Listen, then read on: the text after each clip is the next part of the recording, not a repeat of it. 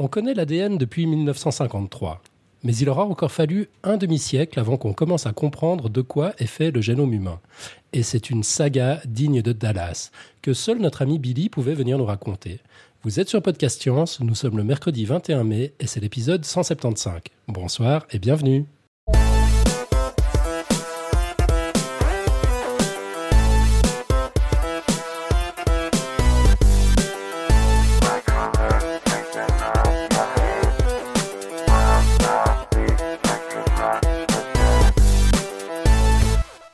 Bonsoir et bienvenue dans Podcast Science. Donc euh, autour de notre chère table virtuelle ce soir, on a un certain Alan de Lausanne. Bonjour Alan. Bonjour tout le monde. Un certain Robin de Paris. Salut. On a comme souvent Pascal en train de réparer la chatroom, Julie depuis les coulisses et surtout Billy qui vient, euh, qui nous parle depuis Paris pour nous faire un dossier aujourd'hui. Bonjour Billy. Bonjour. Salut Et Billy, puis- bienvenue. Ça fait toujours plaisir de t'avoir. Ah, c'est Et puis- gentil. Et puis donc euh, moi-même, Nico, de- depuis Paris aussi. Au sommaire de cette émission, donc en mode dossier, euh, le dossier de Billy, quelques retours et, et plugs, une quote, tout ça dans le désordre. Et puis ce sera tout. Billy, je vais te laisser commencer euh, ton merveilleux dossier. Ok, bah c'est parti. Alors, euh, ben, je vais vous parler aujourd'hui du séquençage des génomes et plus particulièrement des applications et des implications. Alors, ça n'a pas l'air drôle comme ça, mais en fait, c'est super important. Parce qu'en en 2000, à la Maison-Blanche, Bill Clinton et Tony Blair vont annoncer officiellement et en grande pompe que le génome humain est complètement séquencé. Bon, c'est pas tout à fait vrai, mais en tout cas, euh, c'est le résultat d'un projet qui est d'une énorme envergure. On compare d'ailleurs souvent à une mission Apollo de la génétique. Alors pourquoi est-ce qu'on dit ça? Qu'est-ce qui, euh, qu'est-ce qui s'est passé pendant ce projet génome humain? On verra qu'il y a eu des, des embrouilles, a des, une sorte de compétition entre un consortium pu- public et des entreprises privées. Mais surtout, on verra qu'est-ce que c'est que le séquençage du génome, quels sont les enjeux et les limites de la lecture de nos gènes, puisque c'est de ça qu'il s'agit. Et puis, euh, on va commencer, en fait, pour comprendre tous ces enjeux, à remonter le, cours de l'histoire euh, de la génétique. Alors, je vais commencer par un petit rappel sur, euh, sur l'histoire de la génétique pour que vous puissiez comprendre comment est-ce qu'on est arrivé au séquençage du génome et de toutes les implications que ça va avoir sur, euh, bah, sur ce qui sera la société de demain. Donc, euh, on commence par une brève histoire, j'en suis désolée, de la génétique. Alors, il y aura peut-être quelques petites redites avec l'excellent et précédent dossier sur l'ADN, mais ce sera, je vous rassure, beaucoup plus court. Alors, on commence dans les années 1860 avec un moine, un moine de Moravie qui s'appelle Georges Mendel et qui va découvrir les lois de l'hérédité, qu'on va appeler du coup loi de Mendel. Et les choses sont bien faites. Ouais, C'était Georges, vraiment? Je crois, ouais. Non, c'était Grégor. Grégor Mendel. Ah oui, mais moi j'ai traduit en français, tu sais. Ah ouais, c'est pas mal, ouais, ouais. Bon, Grégoire alors. Ok, allez Grégoire. Moi je dis Georges, mais j'aime bien Georges, ça sonne bien. Donc, alors Grégoire découvre les lois de l'hérédité qu'on appelle loi de Mendel. Du- il a fait ça en croisant des pois lisses et des pois ridés, ou des pois jaunes avec des pois verts. Et il a mis en évidence la transmission de caractères, c'est-à-dire la couleur des pois ou la forme des pois.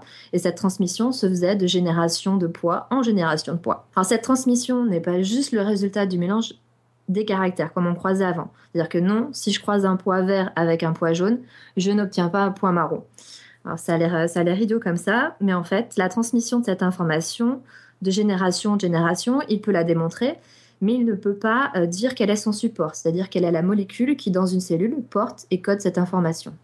Un peu plus tard, un autre scientifique, alors là je vais forcément écorcher son nom, euh, Wilhelm Johansen, va l'ignorer aussi, mais il leur donnera un nom par contre, il va les appeler les gènes. Alors pour la petite anecdote, ce scientifique, il aura fait tout ça après avoir quitté le laboratoire de la brasserie Carlsberg pour laquelle il travaillait. Comme quoi, arrêter euh, de fréquenter une brasserie, c'est bon pour la science. Alors, 30 ans plus tard, un troisième scientifique, Albert Kossel, découvre qu'une énorme molécule, l'ADN, pour acide désoxyribonucléique, qui est contenu dans toutes les cellules des êtres vivants, est composée de plusieurs milliers de nucléotides, dont il existe quatre types. Alors, des nucléotides, c'est des molécules, on en a quatre. A pour adénine, T pour thymine, C pour cytosine et G pour guanine. Donc il sait qu'il y a une molécule d'ADN qui contient quatre sortes de nucléotides. Mais il n'y a toujours aucun lien qui n'est fait entre cette fameuse molécule et l'information héréditaire qui semble contenue dans nos cellules. Euh, C'est un autre scientifique, Morgan, et ses travaux qui mettent en évidence que les chromosomes, les chromosomes, on a la tendance, à, même si je sais que c'est pas un très joli mot pour euh, désigner les chromosomes, euh, de dire que ce sont des longs bâtonnets qui sont présents dans les cellules, et notamment pour Morgan dans les cellules de la drosophile. Alors chez nous, vous savez que vous en avez 23 paires, en tout cas si tout va bien.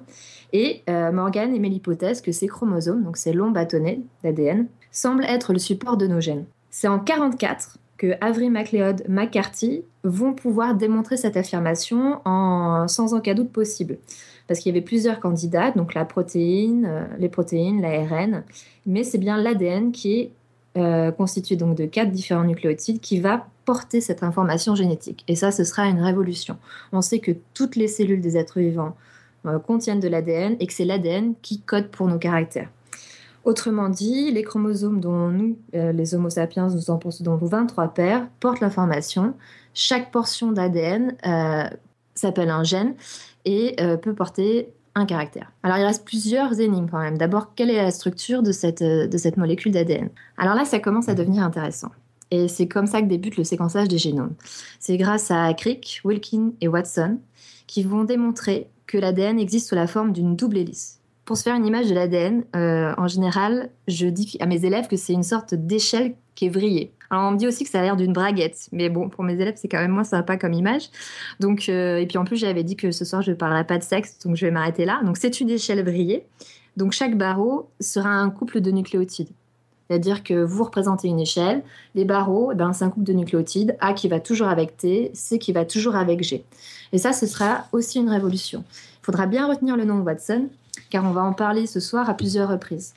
Franchement, je peux d'ailleurs euh, tout de suite vous dire que ce gentleman, ainsi que ses deux compères, ont obtenu leurs résultats en s'inspirant très fortement, c'est gentil, c'est pour pas dire en volant, euh, des travaux de leur consoeur qui s'appelait Rosaline Franklin, dont ils ne font mention que très peu, voire pas du tout, et qui, contrairement à ses confrères, ne se verra pas attribuer de prix Nobel pour la découverte de la structure de l'ADN. Bah oui, parce que la pauvre, elle a eu quand même la mauvaise idée de mourir d'un cancer des ovaires, probablement dû aux rayons reçus lors de ses travaux en laboratoire. Donc euh, Watson ne rendra jamais hommage à son travail. Watson 1, condition des femmes dans les sciences, 0. C'était pour ma petite touche de, féminisme. Alors après, oui non, je disais juste qu'on te reconnaît bien là, ça nous aurait manqué. Voilà. bah oui, mais il faut quand même rétablir un petit peu la vérité historique. Absolument. mais bon, après tout ce chemin, donc la découverte que l'ADN c'est une molécule qui porte l'information, qu'elle est en forme d'hélice, euh, il nous reste encore une énigme et c'est celle qui nous mènera au projet Génome humain. Alors, cette énigme, c'est la suivante. Comment est-ce qu'on peut expliquer que l'ADN, qui est donc présent chez tous les êtres vivants, qui chez tous les êtres vivants est constitué des quatre mêmes molécules ATGC, puisse contenir une information qui va aussi bien coder les caractéristiques qu'on appelle phénotypes d'êtres vivants, aussi divers que, je sais pas moi, le concombre, le kangourou, euh, le muguet ou ma grand-tante Marie-Louise. Il va y avoir différentes expériences qui montreront que c'est la séquence de nucléotides, ATGC, qui fait l'information. Alors, ce qu'on appelle séquence, c'est l'enchaînement, la suite ordonnée des nucléotides. en gros, ça veut dire que si à la suite l'un de l'autre dans l'ADN, vous avez par exemple les molécules ATTGCG, ATTGCG, ATTGCG, pardon, euh, bah, ça donnera pas forcément les mêmes caractères que si votre portion d'ADN est composée d'une autre suite ou séquence, comme par exemple ATCCG. Or, de cette suite, qui peut contenir des milliers de nucléotides, euh, dépend la formation des protéines et donc vos caractères. Si je suis du groupe sanguin A, B ou O, si je suis daltonien ou pas, ou si je suis atteint de l'anémie falciforme, ou si j'ai bien deux bras qui sont bien articulés à mon tronc, tout ça, ça va dépendre de la séquence de mon ADN. Alors, je vous mettais en image, je crois que c'est l'image numéro, euh, numéro 3, euh, deux extraits de la séquence de nucléotides euh, du gène qui code pour le groupe sanguin A, pour le groupe sanguin B ou pour le groupe sanguin O. Et donc, en gros, ce qu'on essaye d'expliquer par ce dogme, c'est qu'entre la séquence de l'ADN et la réalisation des fonctions cellulaires, ce sont les protéines qui sont les intermédiaires. Se basant sur ce dogme, un gène qui est déterminé par sa séquence, si vous avez bien compris, égale une fonction, il devient impératif pour tous les généticiens de séquencer l'ADN des différents génomes du vivant, et donc celui de l'homme, pour mieux en comprendre le fonctionnement.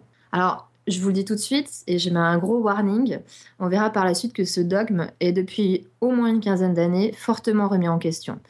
On, sait par exemple aujourd'hui que l'environnement va jouer un rôle absolument prépondérant sur la façon dont l'ADN est exprimé. Euh, la relation directe entre un gène et une fonction est donc vraiment souvent fausse, contrairement à ce que je viens d'expliquer il y a à peu près 30 secondes. Et puis, euh, il y a beaucoup d'autres interactions qui sont à prendre en compte. De plus, on sait aujourd'hui aussi qu'une immense majorité de notre ADN, euh, c'est même presque 98%, ne code pas pour une protéine. C'est ce qu'on va qualifier d'ADN poubelle. Il n'empêche que, malgré ces réserves, séquencer le génome, c'est donc chercher à déterminer la suite de nucléotides tels qu'ils sont présents dans notre ADN. Euh, pourquoi? Parce que ça pourrait nous renseigner sur les séquences responsables de maladies génétiques, nous renseigner sur nos liens de parenté ou euh, nous permettre d'améliorer des espèces en faisant des organismes génétiquement modifiés ou encore bien d'autres choses. Alors ok, allons-y, on va séquencer le génome humain. Le petit problème, c'est que le génome humain, il contient environ 3 milliards de couples de nucléotides, c'est-à-dire 3 milliards de lettres ATGC qui sont par paire et qu'on nommera d'ailleurs paire de base, et qu'on n'a aucune idée du bout par lequel on doit dérouler la pelote pour s'y prendre correctement. Alors là, je vous arrête tout de suite. Euh, il va pas falloir m'en vouloir si je ne rentre pas dans la partie technique du séquençage. Euh, c'est quasiment impossible d'expliquer ça sans aucun support visuel et euh, je pense qu'on va rentrer dans des détails qui sont inutiles à la compréhension des implications que va avoir le séquençage des génomes. Alors c'est très intéressant et si vous voulez des détails techniques euh, brièvement mais, mais quand même très bien expliqués, je vous donnerai un lien qui vous permettra de, de vous diriger vers le site de Jussieu qui vous parle justement de la technique de séquençage. Tout ce qu'il vous suffit de savoir aujourd'hui, c'est que le séquençage, c'est le résultat d'une succession de découvertes d'outils en génétique. Ce seront des, outils pour, euh, pour séquencer, pour, euh, pour recopier l'ADN, pour le couper, alors pour le cloner. Alors le cloner, il faut faire attention avec ce mot-là parce que je sais qu'en général, euh, tout le monde se plante un peu dans ce que ça veut dire. Je, rappelle juste que cloner, c'est isoler et multiplier un petit bout d'ADN et de le recopier donc à l'identique. On va ensuite avoir des outils pour transférer cet ADN et l'analyser pour en, déduire sa séquence. Depuis les premières méthodes de séquençage, euh, qui sont dites de Maxam et Gilbert ou de Sanger, jusqu'aux méthodes récentes avec des, gros mots comme le pyroséquençage, Ion Torrent, le temps et le coût du séquençage a été réduit au moins d'un facteur 100. On va 100 fois plus vite et cela coûte 100 fois moins cher. Pour séquencer le premier génome humain, euh, ça a coûté 3 milliards de dollars et ça a pris 15 ans. Aujourd'hui, c'est possible en moins d'une journée pour un coût aux alentours de 1000 dollars certaines startups comme 23andMe, euh, alors du coup je devrais dire 23andMe, promettant même le décryptage des principales séquences impliquées dans la susceptibilité de développer des maladies génétiques pour moins de 100 dollars. Alors on chiffre à 25 milliards de dollars par an en 2021 le marché du test génétique dépendant directement du séquençage des génomes. Alors vous voyez un peu le contexte, il y a des enjeux financiers qui sont énormes, il y a des, des prouesses techniques qui sont formidables, et on va devoir revenir sur cette incroyable, mais néanmoins impitoyable croisade du séquençage du génome. Alors je vous dis tout de suite, les naïfs, les bisounours, il faut s'abstenir parce que franchement, c'est gore. Ça va saigner. Comment est-ce qu'on a séquencé ces génomes Et au cours d'une longue histoire que j'ai intitulée la saga du projet génome humain? Le projet génome humain, c'est un projet d'envergure, d'envergure, non, ça marche pas ça. Euh, la fin du séquençage était, était prévue en 2005, mais le séquençage du génome humain s'est finalement vraiment terminé en 2003, avec plus de deux ans d'avance. Il a réuni 20 institutions du consortium public, qui vont donc travailler sur des fonds publics ou caritatifs, euh, qui seront la plupart américaines. Pour info, la France, via l'intermédiaire du génoscope d'Evry, a contribué à séquencer un tout petit 2,8% du génome humain. Les USA, sous la direction du NIH, plus de 60%, le Royaume-Uni 29%, le Japon presque 5% et l'Allemagne 1,5%. Alors comment ça s'est passé? Euh, Ça va, je vais pas trop vite? On, suit, on Vous suit. êtes tous là? Ouais, on attend que ça saigne. bah, ça commence maintenant et ça commence en 90 puisque l'Institut de santé aux États-Unis, donc le NIH dont je parlais tout à l'heure, euh, dirigé alors par Bernardine Ellie, confie la direction du projet Génome Humain à James Watson, oui, celui qui avait découvert la structure de l'ADN en la volant à sa petite copine Rosalind Franklin. Craig Venter, qui est un docteur sur le tard en physiologie et en pharmacologie, qui est aussi un ancien de la guerre du Vietnam, je crois, s'intéresse au génome, lui aussi, mais dans le but de découvrir des gènes qui codent pour, euh, pour des neurotransmetteurs. neurotransmetteurs, ce sont des molécules qui euh, permettent la transmission d'une information entre, entre deux neurones, entre deux cellules. Alors Craig Venter, qui travaille à l'origine pour, euh, pour le NIH, l'Institut de santé, va réussir rapidement à séquencer des petites séquences d'ADN particulières qu'on nomme l'ADNC, parce que en gros, elles sont débarrassées de toutes les parties non codantes, c'est-à-dire celles qui sont éliminées avant la traduction de la séquence d'ADN en protéines. Bon, En gros, il a séquencé des petits bouts d'ADN et il va décider de faire breveter ces séquences partielles. Donc il a réussi à décrire l'ordre des lettres dans lequel euh, il va trouver, pour, enfin, l'ordre des lettres de ces petits morceaux d'ADN, qui sont des morceaux d'ADN humains, et il va décider de breveter ces séquences partielles. Alors quelles seraient les conséquences d'un tel brevet s'il a accepté? Ben, ça impliquait tout simplement que les séquences étudiées ne seraient pas partagées par l'ensemble de la communauté scientifique et que toute application hein, médicale, de recherche ou autre ferait l'objet d'une sorte de copyright. Euh, du coup, les débouchés financiers pour les activités pharmaceutiques dans le domaine de la médecine personnalisée sont énormes et les acteurs du séquençage du génome humain l'ont bien compris. Ils vont se ruer sur les brevets comme des hyènes sur de la barbaque. Le directeur du projet génome humain de l'époque, donc James Watson, qui n'a pas que des torts, va s'indigner et menacer de démissionner alors que la directrice du NIH, donc l'Institut de santé publique, hein, qui est financé en, grande partie par, les impôts des Américains, va soutenir Craig Venter dans son projet. Devant le tollé qui sera soulevé par cette appropriation du génome humain dans l'ensemble de la communauté scientifique, le NIH va devoir faire marche arrière. De toute façon, l'Office des brevets américains va rejeter complètement les revendications de Craig Venter et du NIH, car elles sont non conformes aux critères d'utilité et d'invention nécessaires à l'obtention d'un brevet. En gros, tu m'as décrit la séquence de l'ADN, mais tu n'as rien inventé du tout. Et euh, surtout, pour l'instant, c'est pas utile. Il n'y a pas de critères d'utilité. Donc, la demande est retirée en 94 par le nouveau directeur de NIH, qui va remplacer Bernardine Ely, le docteur Harold Varmus. Entre-temps, Watson, il était vénère, il a démissionné de son poste, mais pour prendre la direction d'un autre institut, dirigé aussi par le NIH, euh, le Cold Spring Harbor Laboratory, qui est une fondation privée à but non lucratif qui développe des programmes de recherche dédiés à l'étude du cancer et de la génétique. Donc on reste quand même assez proche des applications du projet Génome Humain. Alors je vous rappelle quand même qu'une association à but non lucratif, ça ne veut pas dire qu'elle est caritative, hein, c'est pas les bisounours, ça veut simplement signifier qu'il n'y aura pas de redistribution d'un bénéfice aux associés. Euh, les bénéfices iront plutôt à développer l'entreprise elle-même. Watson, du coup, il est un peu mis de côté du, projet Génome Humain. Euh, il reviendra plus tard sur le devant de la scène et malheureusement pas forcément du bon côté de la force. Alors, l'ancienne directrice du NIH, Berdine Ali, elle va se lancer dans la politique et se présente comme sénatrice républicaine dans l'Ohio. Bon, elle va mourir en 2011 d'un cancer du cerveau, mais cela n'a pas empêché au préalable de s'illustrer en participant au mouvement anti-vaccin. Watson, lui, sera remplacé par Francis Collins à la tête du projet Génome Humain, un scientifique qui est renommé pour son travail sur les maladies génétiques et par ailleurs très impliqué dans la réconciliation entre le catholicisme et l'évolution, inventant même pour cela le concept de création évolutionniste. Oui, on est aux USA et oui, c'est lui qui dirige le projet Génome Humain. Pour vous dire que c'est quand même un beau bordel. Alors, il en reste un qui sera l'acteur majeur de tout ce qui va se passer après, c'est Craig Venter, qui lui euh, bah, il se sent complètement frustré et bloqué par les NIH. Il démissionne aussi, donc en gros tout le monde se casse. Euh, il embarque au passage sa seconde épouse, ex-étudiante, enfin la seconde Il y en aura une troisième, mais deuxième étudiante après. Hein. Donc sa seconde épouse, ex-étudiante et collègue, Clara Fraser, pour fonder sa propre compagnie, toujours à but non lucratif, mais quand même une compagnie privée, The Tiger, The Institute for Genomic Research. Donc ça se prononce exactement comme tigre en anglais, ça s'écrit T-I-G-R.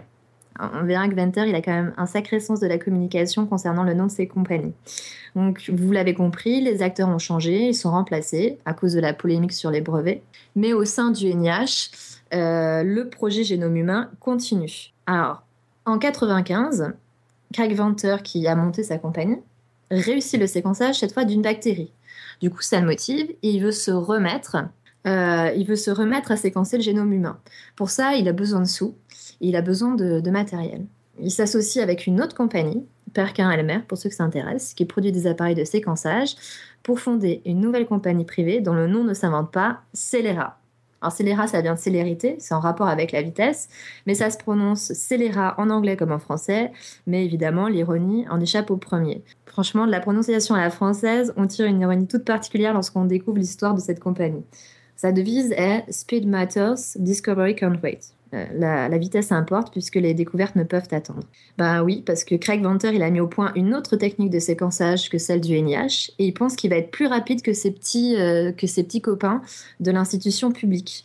alors, il va devoir, pour mettre en place sa méthode, lever de nombreux fonds privés qui seront attirés évidemment pas pour la beauté de la science, mais par les potentielles retombées financières et notamment par les brevets qu'on peut en tirer il décide d'investir, tenez-vous bien, donc un monsieur, un petit scientifique qui quitte le NIH, décide d'investir 300 millions de dollars pour faire concurrence au NIH et au consortium scientifique public sur le projet Génome humain. Alors la petite différence entre Celera et les chercheurs associés au projet public, c'est que les chercheurs associés au projet public, ils doivent quand même rendre les données qu'ils ont trouvées sur les séquençages du génome humain immédiatement publiques sur Internet, c'est-à-dire dans les 24 heures après leur production. Euh, pour être en, conformité avec les principes des accords de Bermude qu'ils ont, euh, qu'ils ont, qu'ils ont déclarés ensemble en 96. Scélérat, lui, c'est un petit malin, puisqu'il ne respecte pas ces accords, ou alors il le fait dans un délai qui est proche de l'année ou des deux ans. Et non content de garder donc pour lui ses découvertes, il va régulièrement se servir des découvertes rendues publiques par le NIH pour faire avancer ses propres recherches. Donc scélérat, ça prend vraiment tout son sens. Pour être honnête, on me dit dans l'oreillette que euh, il faut savoir que sans scélérat, le génome de la drosophile, donc cette petite mouche, n'aurait jamais été séquencé aussi rapidement. Génome qui a été généreusement publié en libre accès. Moi, j'ai presque envie de dire que c'est vrai, merci scélérat. Mais je crois que si la drosophile était capable de s'offrir une bonne mutuelle complémentaire, peut-être que son génome n'aurait pas été en libre accès. Bref, c'est le bazar, euh, ça s'écharpe, les enjeux financiers sont importants, on, se, bat pour pouvoir arriver le premier au séquençage du génome humain. Et devant cette compétition acharnée, ben, Bill Clinton va décider d'intervenir. En plus, il sent la fin de son mandat approcher, il a besoin d'une sortie un peu flamboyante et va déclarer que le génome ne devrait pas être breveté et devrait être disponible pour tous les chercheurs. Alors ça a pour conséquence une chute des, stocks des entreprises de scélérat et celle du Nasdaq, enfin de toutes les entreprises en biotechnologie sur le Nasdaq, il paraîtrait que euh, le secteur de la biotechnologie va perdre environ 50 milliards en deux jours. Alors, c'est une info à vérifier parce que ça me paraît énorme. J'ai trouvé deux, trois fois dans la, dans la littérature. Mais vu que j'y connais rien en économie, je voudrais pas dire une boulette. Mais en tout cas, dans ce contexte de, de compétition, il est urgent que le génome soit publié et rendu public. Et c'est ce que va faire l'Université de Californie le 7 juillet 2000. En réalité, c'est qu'une ébauche et qui sera complétée en 2003 et dans les années à venir. La vidéo de l'annonce du séquençage du génome avec Craig Venter, Francis Collins et Bill Clinton, Tony Blair est disponible et je vous la mettrai aussi en lien dans le dossier. Moi, franchement, je vais juste retenir la petite phrase de Francis Collins qui dit hmm, I'm happy that today the only race we're talking about is the human race je trouve ça mignon. C'est en gros, il regarde un petit peu euh, son collègue, euh, enfin son collègue et ennemi quand même, ou compétiteur, Craig Venter, et il lui dit je suis, heureux que la seule course euh, dont on va parler aujourd'hui, ce sera, alors ça se traduit pas parce que race c'est course et en même temps c'est race en anglais.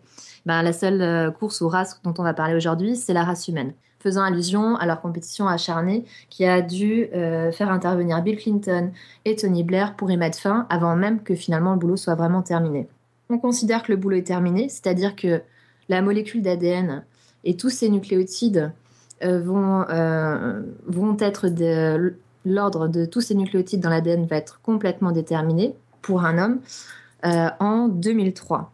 Mais qu'est-ce que ça va vraiment apporter? Est-ce qu'il y a eu un réel impact du séquençage du génome humain? Alors, en premier lieu, en fait, le génome humain et son séquençage, ça va, avoir, euh, ça va apporter des progrès techniques. Avoir séquencé le génome humain, c'est-à-dire avoir trouvé et remis en ordre les lettres qui composent notre génome, c'est franchement et d'abord une énorme prouesse technique. C'est quasiment révolutionnaire. Euh, ce sont vraiment les outils de la biotechnologie et les méthodes qui sortent grandes gagnantes de ce défi extraordinaire. Euh, il y a eu des nouvelles techniques qui ont été inventées, des nouvelles machines qui ont été séquencées, des défis qui ont été repoussés, des limites qu'on pensait même pas pouvoir atteindre un jour qui ont été complètement explosées. Et ça, c'est en soi déjà quelque chose de complètement hallucinant. Mais qui est-ce qui a été séquencé?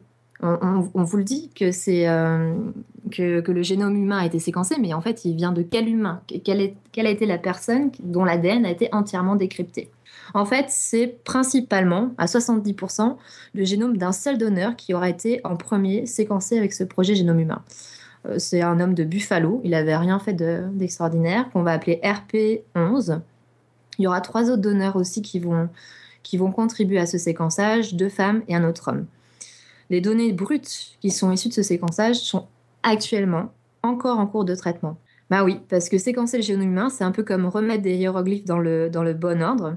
Euh, il faut s'imaginer une encyclopédie immense et c'est déjà un bon travail. Maintenant, il reste tout à faire. Il reste à découvrir où situe la ponctuation, où est-ce qu'il faut remettre les points, où est-ce qu'on doit mettre les virgules, qu'est-ce que c'est que les règles de grammaire, qu'est-ce que ça veut dire chaque phrase, qu'est-ce que c'est que ce mot, qu'est-ce que c'est que le thème de ce chapitre, quelles sont les variations dans les intonations lorsqu'on on, l'entend à l'oral euh, pour les... Euh, pour les, pour les dialectes. bref, vous l'avez compris, c'est un travail encore plus compliqué de comprendre euh, ce que veut dire le génome humain.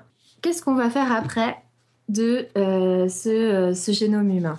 Eh bien, c'est bien beau, on a donné la séquence, mais il va falloir donner du sens. Alors, il y a deux projets qui vont servir à donner du sens au génome humain, des projets qu'on appelle HMAP et ENCODE. En gros, le projet génome humain, il a déterminé, comme je viens de vous expliquer, une séquence hybride, c'est-à-dire le mélange, issue de quatre individus différents. Même si on sait qu'un seul donneur a permis de constituer plus de 70% d'un génome. En 2007, et pour la première fois, une compagnie de séquençage privé euh, qui s'appelle 454, donc 454 euh, Life Science, qui est dirigée par un autre scientifique, Jonathan, Jonathan pardon, Rothberg, va déterminer, lui, la séquence complète issue d'un seul être humain. Donc c'est une première. On a fait une séquence d'ADN qui vient d'un seul et même individu. Devinez qui est le heureux élu? C'est James Watson. Vous êtes toujours là ou ouais. on est toujours là. ok, muté pas. pour pas qu'on entende nos différents bruits, mais on est là. C'est bien, c'est cool. C'est la saga de Watson en fait, ton histoire. Mmh. Plus la saga de Craig Venter, parce que Watson, il va quand même avoir une fin très brutale. D'accord. On a hâte de l'entendre. Ouais, c'est la vieillesse, mais bon, c'est malheureux. La vieillesse, c'est un naufrage, je sais plus qui est-ce qui disait ça. On en reparlera. Ouais. Bref, chaque individu est unique. Ça, c'est une bonne nouvelle, et cette unicité, elle est en partie due à la séquence génétique. Ça implique forcément que séquencer le génome humain, c'est prendre pour modèle un seul individu. Or, il est tout aussi important de prendre en compte la variation qui existe dans cette molécule d'ADN, parce qu'elle est informative. Elle me dit quelles sont les différences entre moi et mon voisin, pourquoi est-ce que j'ai euh, les cheveux blonds et pas mon voisin. Donc c'est important de le prendre en compte. Et eh ben c'est ce que va faire le projet AppMap, qui va identifier ces modifications qui ne touchent qu'une lettre à la fois dans l'ensemble du génome humain. Euh, il va, en fait, il cherche à déterminer la séquence complète de 270 individus qui viendraient euh, du Nigeria, du Japon, de la Chine, mais aussi des Européens. On sait déjà que certaines variations, qu'on appelle des mutations aussi, permettent, en utilisant l'ADN, de retracer l'origine probable de vos ancêtres et de suivre l'histoire génétique des différentes migrations humaines. Alors bien sûr avec des incertitudes et des marges d'erreur, mais ça, nous, ça nous donne des indications. Pour l'instant, on estime que la variation entre deux êtres humains, vous prenez deux êtres humains au hasard, et vous regardez leur ADN, et eh ben, euh, cette variation entre ces deux êtres humains, elle est d'une base pour mille. C'est-à-dire qu'il y a un changement, toutes les lettres, enfin toutes les 1000 lettres, et une lettre qui change. C'est une diversité qui est quand même trois fois moindre qu'au sein des gorilles. Bon, alors bien sûr, à rapporter au nombre de gorilles existant encore sur Terre, et dix fois moins importante, là franchement pour l'humilité c'est pas super sympa, que pour les drosophiles de l'espèce Drosophilia melanogaster. En gros, il y a moins de variations au sein de l'espèce humaine que la toute petite mouche de laboratoire. C'est pas super sympa, qui s'appelle d'ailleurs la mouche du vinaigre. Alors il y a un autre projet qui s'appelle le projet ENCODE qui lui va avoir pour but de déterminer, grâce au séquençage de l'ADN, de nombreuses et de nombreuses expériences complémentaires. Donc il va chercher à retrouver les éléments nécessaires au fonctionnement du génome. Alors ce projet en fait, il, voudrait trouver la fonction si tant est qu'elle existe, de chacune des lettres de l'ADN. Euh, les résultats de cette étude sont parus dans Nature et tentent à prouver que 80% de notre ADN aurait effectivement une fonction. Alors, il faut clairement vous dire déjà que les résultats de cette étude sont encore extrêmement controversés, notamment sur la définition d'une fonction. Alors je me permets de recopier en intégrale dans le texte un excellent article paru dans le PLS. Alors, je ne vous recopie pas l'intégrale, mais un extrait. Ça va parler un peu philosophie, mais c'est important de comprendre cette problématique et surtout sur la notion de fonction de l'ADN, parce que ensuite ça nous servira dans les tests génétiques. Alors, je cite euh, Selon le sens commun, la fonction d'un objet et le rôle pour lequel il a été conçu. Mais en biologie, on ne connaît aucun concepteur. Il faut donc s'accorder euh, sur une définition darwinienne de la fonction, c'est-à-dire toute structure biologique peut être décrite par un ensemble de propriétés, mais seules certaines sont préservées par la sélection naturelle et à ce titre constituent les fonctions de cette structure. Si nous affirmons par exemple que la fonction de l'hémoglobine est de transporter l'oxygène, c'est que nous pensons que cette propriété a été maintenue par la sélection naturelle. À l'inverse, d'autres propriétés de ce même élément ne, sont pas des fonctions. De ce même élément, pardon, ne sont pas des fonctions. Par exemple, le fait que l'hémoglobine fixe bien le monoxyde de carbone ne nous conduit pas à conclure que cette propriété est une fonction. Euh, c'est ce qui va vous tuer dans votre sommeil si vous laissez votre chaudière allumée. Enfin, votre chaudière, s'il y a une fuite en tout cas. En tout cas, euh, de nombreux autres articles qui sont très bien foutus, euh, normal, ils font partie du Café des Sciences, sont disponibles pour critiquer les résultats de cette étude ENCODE. Alors, il y en a, euh, par exemple, sur Tout se passe comme si du Café des Sciences. Pareil, je vous mettrai les liens dans mon dossier. Mais tous, en gros, expliquent que c'est pas parce que l'ADN est présent qu'il va se retrouver en association, en interaction avec d'autres molécules dans la cellule, qu'il va forcément servir à quelque chose. D'ailleurs, les détracteurs des conclusions du projet ENCODE pensent qu'une grande partie de notre ADN n'est en réalité que de l'ADN poubelle. Et euh, suite aux différents projets, on va mettre en évidence que l'espèce humaine ne compte que 25 000 gènes. 25 000 gènes, c'est ridiculement petit dans l'ensemble de l'ADN. C'est presque autant que le tout petit nématode, c'est une espèce de ver euh, qu'on appelle Cyanorhabditis elegans, qui contient 20 000 gènes. Et c'est deux fois moins que le maïs, de l'espèce Zea maïs. C'est un beau pas en avant pour l'humanité. Euh, franchement, non, nous n'avons pas la plus grosse euh, taille du génome parmi les êtres vivants. Alors cette notion d'ADN poubelle illustre très bien la difficulté d'établir une relation entre l'ADN et sa fonction. Et ce sera une des premières limites à l'utilisation irraisonnée du génome. C'est pour ça qu'il est important de la comprendre. Euh, cette utilisation irraisonnée du génome, notamment par les entreprises qui tendent à développer la médecine personnalisée. Euh, vous l'avez compris, le projet Génome Humain et ceux qui s'en suivent, comme le projet ENCODE ou HMAP, ils ont surtout une visée d'exploration. On va cartographier, on va répertorier, on va observer, mais finalement, euh, franchement, en soi, il n'y a pas d'informations ou nouvelles théories sur la génétique ou sur l'évolution qui vont euh, qui, vont sortir de ces études. Ça n'a pas de visée explicative, ça a vraiment une visée descriptive. Cependant, il y a quelques applications qui sont tirées de ces descriptions, et pour le meilleur et pour le pire, euh, je vais vous en donner quelques exemples. Je vais vous en donner des exemples qui sont limités parce que en soi, ça pourrait faire tout un dossier. Ça part euh, des OGM aux reconstitutions de liens de parenté, aux tests génétiques. Donc, je me suis limitée à quelques-uns et euh, sur l'espèce humaine. Une des premières applications, c'est justement la reconstitution des liens de parenté. Euh, puisque pour connaître les relations de parenté qui unissent les êtres vivants entre eux, par exemple pour savoir si le, chimpanzé est le plus proche parent de l'homme, on va euh, chercher à déterminer le nombre de ressemblances ou différences par rapport à d'autres espèces que ces groupes partagent. En gros, si mon ADN est très semblable à une espèce, ça veut dire que je suis euh, très proche de ce groupe-là. Le séquençage des génomes donc permet d'indiquer le nombre de nucléotides en commun avec ces espèces et en fonction de ce pourcentage de déterminer une estimation de l'âge du dernier ancêtre commun, exclusivement euh, commun d'ailleurs, entre ces deux espèces. Bon, je vous la refais une fois pour que ce soit bien compris. Plus deux espèces représentent des points communs et plus la divergence, c'est-à-dire la séparation, depuis leur dernier ancêtre commun est récente. Par exemple, entre nous et le chimpanzé, donc entre Homo sapiens et la lignée du chimpanzé, on pense que la, divergence s'est faite il y a environ 7 euh, à 8 millions d'années. Ce principe qui est utilisé pour, euh, euh, regrouper les espèces en fonction de, de, leur, euh, de leur ressemblance ou de leur différence est aussi utilisé pour identifier les grands épisodes de migration au travers de l'histoire humaine. Du coup, bah, il y a de nombreuses compagnies qui proposent des tests génétiques basés sur des séquençages partielle de votre génome. C'est-à-dire qu'ils ne vont pas refaire l'intégralité du séquençage de votre ADN qui est contenu dans une cellule, mais ils vont s'intéresser à certains, euh, certaines parties de cet ADN qui sont euh, indicatives de votre histoire presque généalogique. En gros, vous, ils vous, promettent de vous révéler votre arbre généalogique à travers la lecture de marqueurs spécifiques qui seraient propres à certaines populations. Alors, euh, parmi d'autres, j'ai trouvé euh, sur Internet un breton qui était à la recherche de sa généalogie qui apparemment est très très fier de sa généalogie bretonne et qui a effectué un test génétique et qui nous en donne les résultats sur son blog. D'ailleurs, il est à fond sur la généalogie et donc il a, il a vraiment un bon comparatif des différents tests proposés.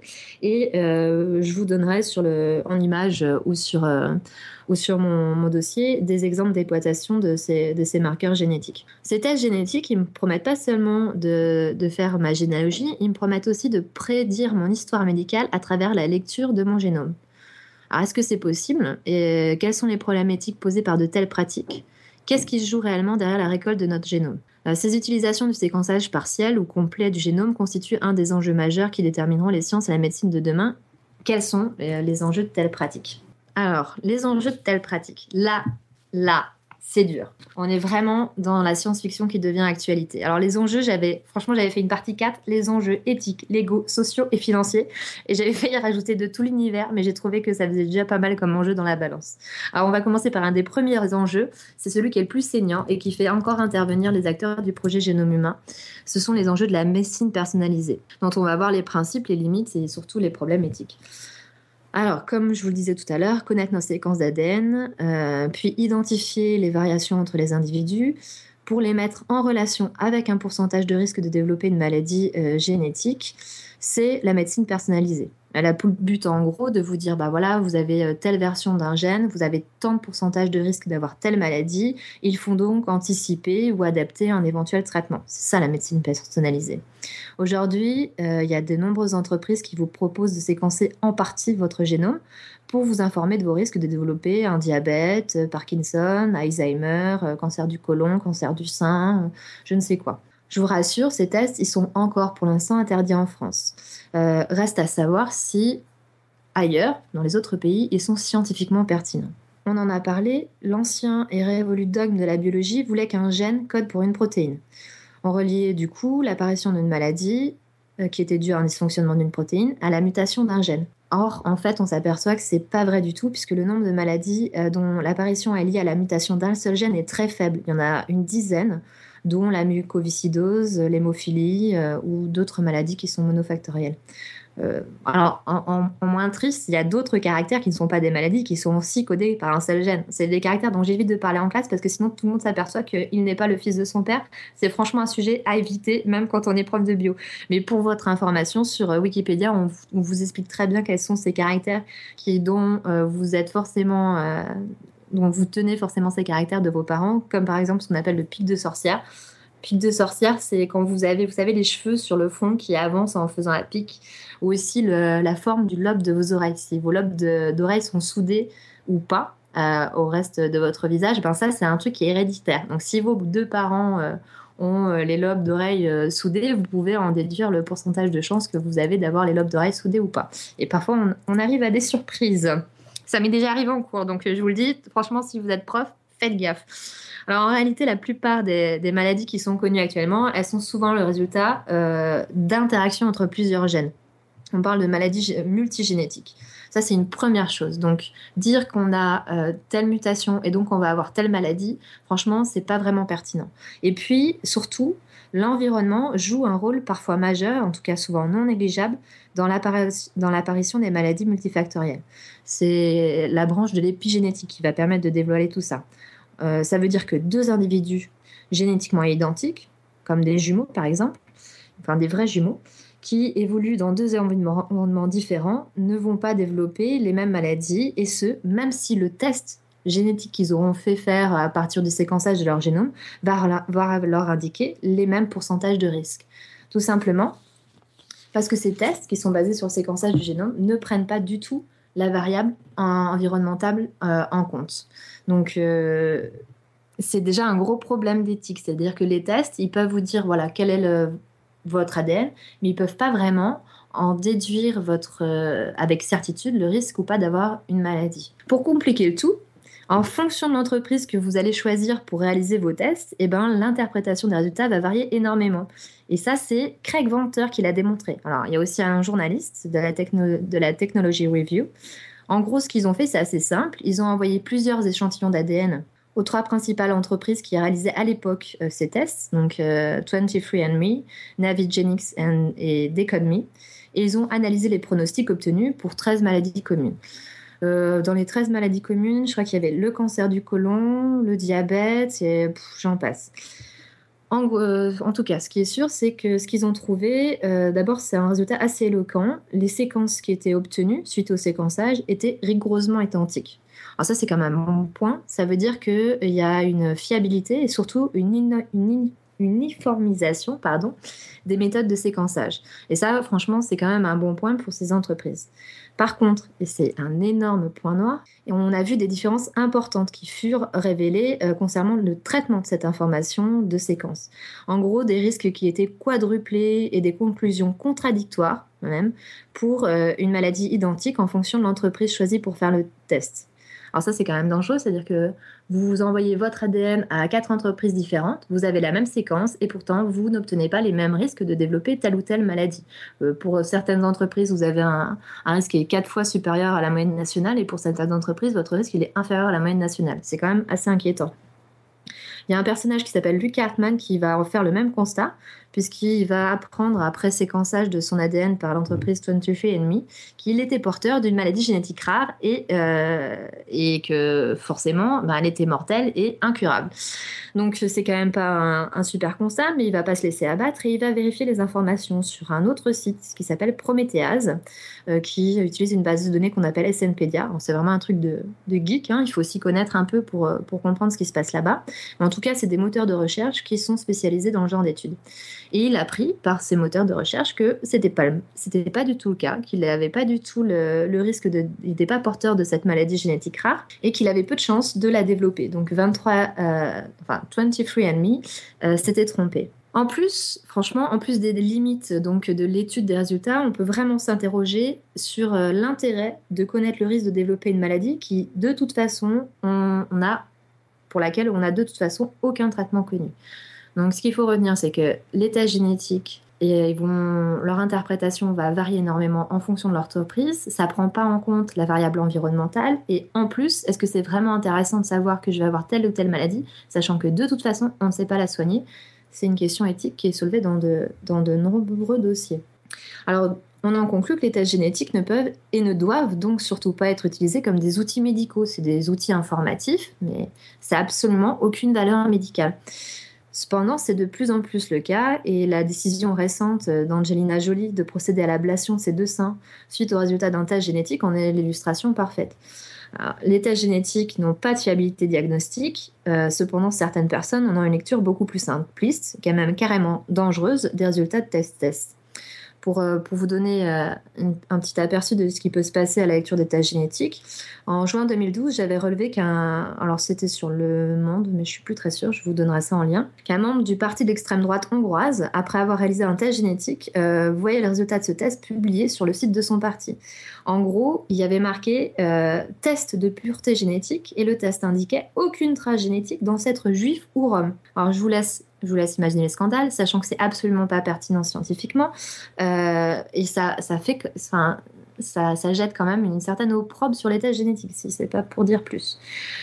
Et puis, pour rajouter à ça, donc avec quand même de nombreuses limites à l'utilisation, euh, le trouble est aussi dû à des scientifiques de renom. Et là, on va reparler de mon petit copain James Watson, qui est donc, je vous le rappelle, le découvreur de la structure de l'ADN, celui qui a volé euh, la découverte à Rosalind Franklin, qui a ensuite été un directeur du projet Génome Humain, dont il a démissionné lorsqu'on a voulu le breveter, et qui sort parfois de sa pré-retraite dorée pour affirmer des choses sympathiques telles que, je cite, alors, premièrement, il est fondamentalement pessimiste, donc il était fondamentalement pessimiste quant à l'avenir de l'Afrique, puisque bien sûr, toutes nos politiques d'aide sont fondées sur le fait que leur intelligence est la même que la nôtre, alors que tous les tests disent que ce n'est pas vraiment le cas.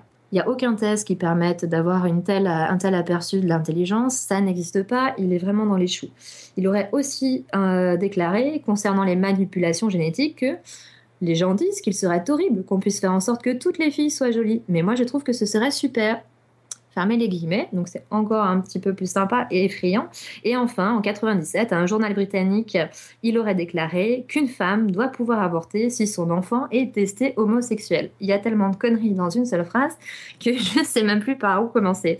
Donc bref, vous avez compris, James Watson, un prix Nobel qui est aussi un charmant individu. Le danger de dérivationniste est donc bien réel. Mais en plus de ça, il existe d'autres dangers, comme euh, celui qui est beaucoup plus proche de nous. Euh, enfin, le danger de dérivationniste est assez proche de nous.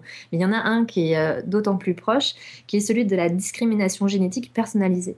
En gros, ça veut dire qu'est-ce qu'il arriverait dans un monde où les assureurs, les employeurs ou je sais pas moi la belle famille réclameraient des tests génétiques avant de vous accorder une couverture maladie, un emploi ou une place dans la lignée de la famille. Alors ça, c'est le monde qui est décrit dans le, dans le film de Bienvenue à Gattaca. Alors pour, pour prévenir cela, euh, des lois existent, comme GINA. GINA, c'est mignon comme, euh, comme petit nom. Aux États-Unis, pour Genetic Information Non-Discrimination. Euh, cependant, cette guerre entre les entreprises de biotechnologie, les assureurs et les comités d'éthique ne fait que commencer. Elle s'annonce assez violente. Pourquoi est-ce qu'ils se battent et quels sont les enjeux financiers qui sous-tendent cette compétition féroce. Moi, j'espère que vous avez déjà un petit aperçu du côté de Dallas et des enjeux financiers qui permettent de livrer complètement notre génome à, une espèce de morale un peu bizarre. Mais il y a quand même des garde-fous, il hein, ne faut pas être totalement pessimiste. On va juste essayer de bien comprendre quels sont les enjeux financiers. Et en gros, derrière ça, c'est une guerre des brevets et surtout la quête de données génétiques pour plein de choses. Alors, on l'a vu dans la course au séquençage du génome humain, la guerre des brevets sur des parties de gènes fut violente et elle n'est pas terminée. Un des exemples récents va impliquer une compagnie euh, pharmaceutique célèbre, la compagnie Myriad, tristement célèbre. Donc, laissez-moi vous conter un peu l'histoire. En 95, euh, l'équipe de John Stratton trouve plusieurs mutations dans un gène qu'on appelle BRCA2 qui sont impliquées dans le développement d'un cancer du sein. Alors, cette mutation, elle est initialement trouvée dans les populations juives askénazes d'Europe centrale et d'Europe de l'Est. Bon, c'est les mêmes, franchement, dans lesquels on trouvera le gène impliqué dans le Parkinson. Je suis, désolée pour eux. Mais euh, cette information, elle est essentielle parce qu'elle peut mener à la découverte de nouveaux traitements ou de nouveaux tests de dépistage de cette maladie. Si on comprend qu'il y a une relation entre la mutation du gène BRCA2 et le développement du cancer du sein, et eh ben on peut déjà le dépister et puis après on peut réfléchir à des pistes pour le traiter. Donc cette euh, Stratton, va se dépêcher de publier ses résultats qu'il essaye de garder secret en attendant jusqu'à la dernière minute. Malgré ses efforts et grâce à l'espionnage scientifique qui sévit quand même fortement dans les labos, l'information va filtrer miraculeusement pour atterrir dans les horaires de Myriad Genetics qui en profite pour déposer un brevet sur cette mutation qu'il n'a pas découverte une journée avant la publication par Stratton. Myriad du coup va commercialiser et breveter immédiatement un outil de diagnostic commercial basé sur la séquence de BRCA2 mais aussi d'un autre gène qui est, qui est proche, qui s'appelle BRCA1. Myriad va menacer de, recours en justice tous les laboratoires américains qui utiliseraient ces gènes, euh, que ce soit pour la recherche ou pour le dépistage du cancer du sein.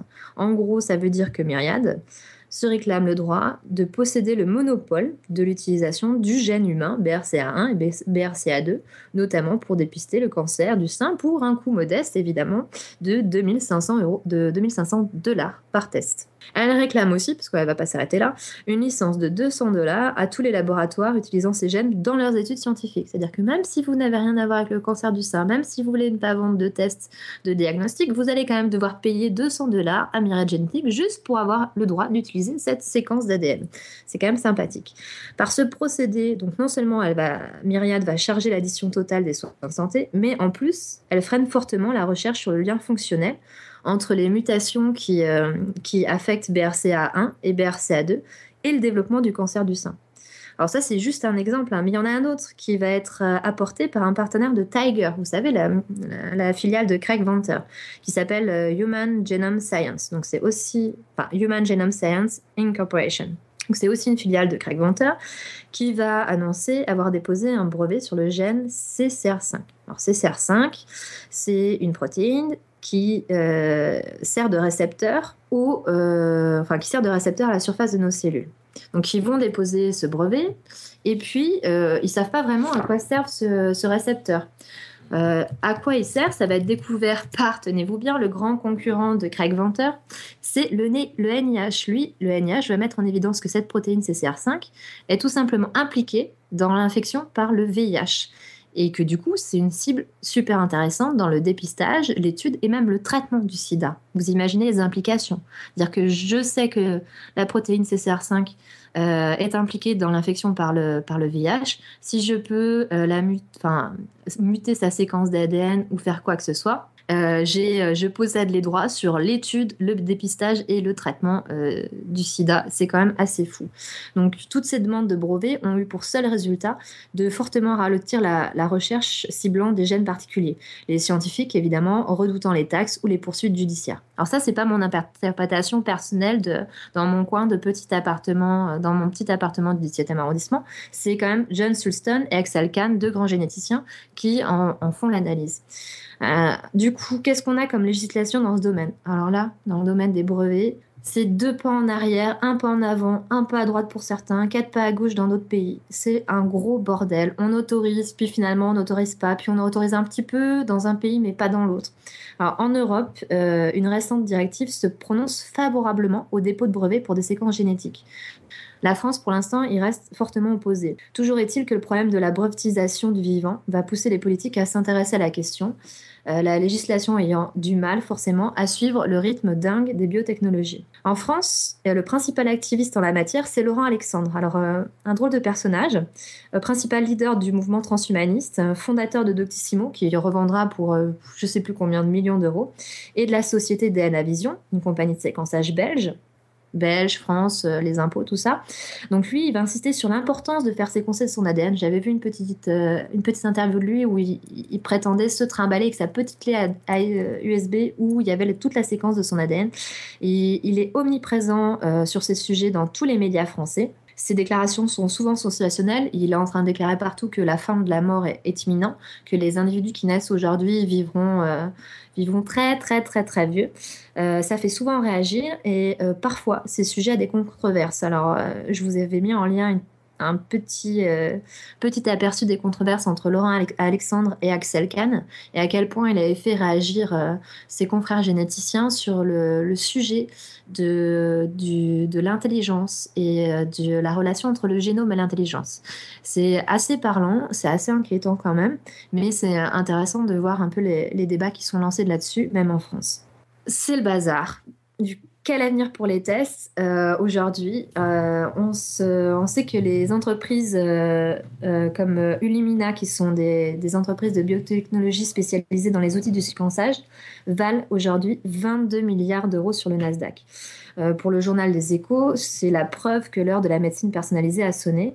Pourtant, tout n'est pas rose dans le monde merveilleux de la génétique et de l'ultralibéralisme, puisque 23andMe, qui est dirigé, alors je vous en ai parlé depuis tout à l'heure, 23andMe, euh, euh, donc qui est, dirigé par Anne, alors là par contre je fais complètement écorcher son nom, ça, ça s'écrit W-O-J-C-I-K-I, donc euh, Anne Wojcicki, qui est aujourd'hui l'ex-femme de Sergey Brin, un des deux fondateurs de Google, est aujourd'hui dans la tourmente. Donc, je, refais un petit truc. Euh, 23andMe, c'est dirigé par Anne, qui est l'ex-femme euh, d'un des mecs de Google, et euh, est embêtée parce que la FDA, donc c'est une institution qui euh, contrôle tout ce qui se passe dans le domaine de la santé aux États-Unis, vient lui retirer le droit de réaliser les tests génétiques euh, évaluant euh, les risques de développer telle ou telle maladie. En gros, ça veut dire que son entreprise a encore le droit de dire euh, d'où je viens de façon, enfin de retracer ma généalogie, mais elle n'a plus le droit de, de m'indiquer mes risques de développer telle ou telle maladie. Et, ça, ça se passe aux États-Unis. Hein. la FDA lui reprochant le manque de fiabilité de ses résultats, mais surtout et ça, à mon avis, c'est encore plus pertinent, lui reproche de vouloir constituer ce qu'on appelle une biobanque à l'insu de ses clients. Alors, je vous rappelle, hein, euh, l'entreprise en question, c'est l'entreprise euh, dont, la, directrice est euh, la toute récente ex-femme d'un des fondateurs de Google. Alors aujourd'hui, on estime qu'il y a plus de 460 000 personnes qui se sont livrées à des tests génétiques. qu'est-ce qu'une biobanque? C'est euh, tout simplement la constitution euh, par la collecte systématique et massive des séquences de génomes individuels afin d'avoir une meilleure vision de l'ensemble des variations génétiques qui existent dans la population humaine.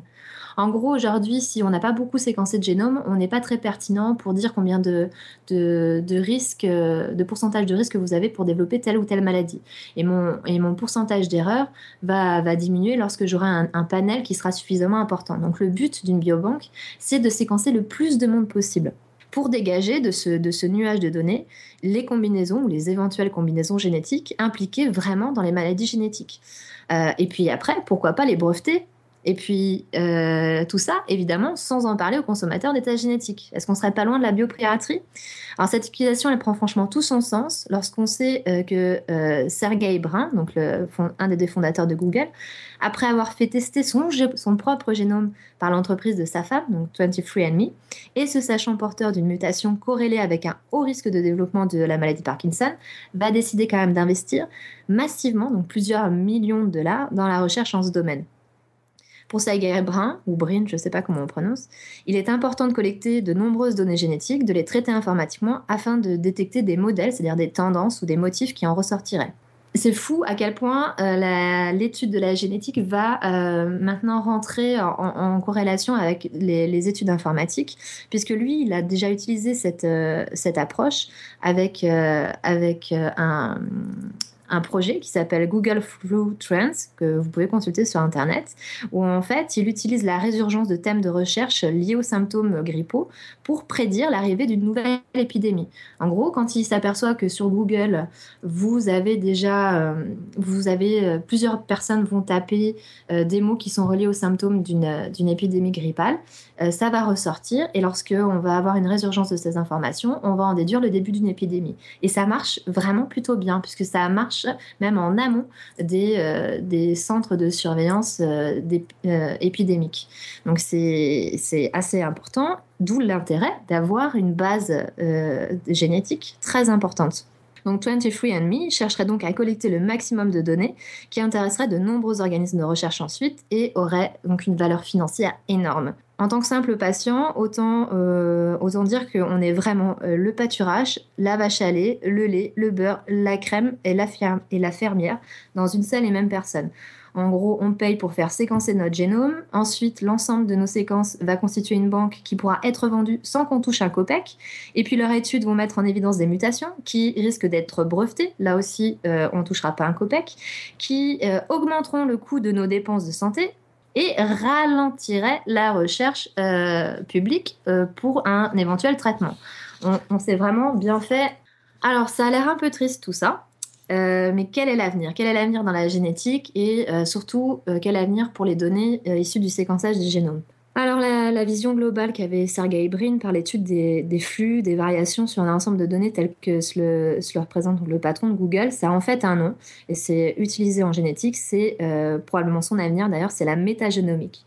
Alors c'est un nom qui est assez simple et qui en fait, donc la métagénomique, ça consiste à analyser l'ensemble des ADN présents dans un échantillon. En gros, je prends une flaque d'eau, je prends, euh, une portion de, terre euh, ou un morceau d'intestin et euh, je vais essayer de, de séquencer tout l'ADN qui est présent sans faire attention euh, de à quelle espèce il appartient.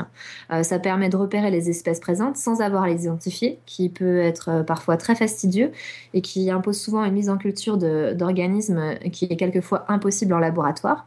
Et ça va me permettre de récolter et d'étudier la biodiversité présente, présente dans cet échantillon. C'est d'ailleurs ce que va faire le, le projet Tara Océan, Tara Océan, c'est l'histoire d'une goélette qui va se déplacer dans 154 endroits du monde pour récolter comme ça, en, piochant des, petits morceaux de, terre ou d'eau ou de glace, euh, et de, donc de, se faire une idée de la biodiversité via l'étude des génomes. Alors ça, c'est pour la biodiversité euh, en général. Mais au niveau humain, c'est-à-dire la métagénomique humaine. On a d'autres projets comme, euh, comme qui vont, eux, permettre d'identifier la diversité du catalogue de microbiontes humains. Alors, le catalogue de microbiontes humains, ça veut dire quels sont tous les micro-organismes qui sont en interaction avec mon corps. Euh, je pense que vous le savez, en gros, dans, mon corps, j'ai... Euh, j'ai neuf fois plus de cellules bactériennes que de cellules qui sont réellement humaines. Donc on, on vit en interaction constante avec des micro-organismes et euh, lorsqu'il y a des ruptures de cet équilibre, ça peut provoquer des maladies. Donc c'est ce qu'on cherche à, étudier.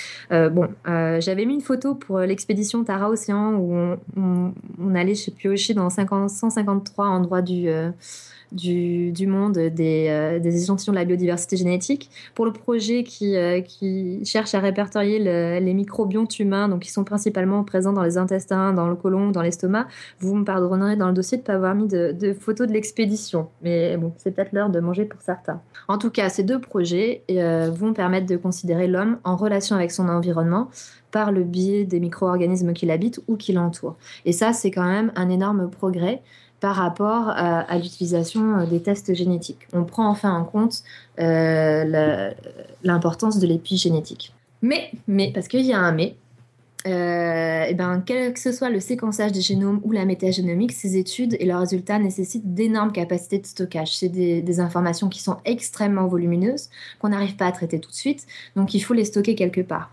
Alors comment est-ce qu'on va pourvoir à ces besoins? Et si la réponse était dans l'objet d'étude? Tout simplement dans l'ADN. Alors l'ADN, je vous l'ai dit, c'est une molécule qui est capable de stocker une information codée par la combinaison de quatre lettres A, T, G et C. Euh, par contre, c'est aussi euh, une, molécule qui a un énorme degré de compaction de cette information.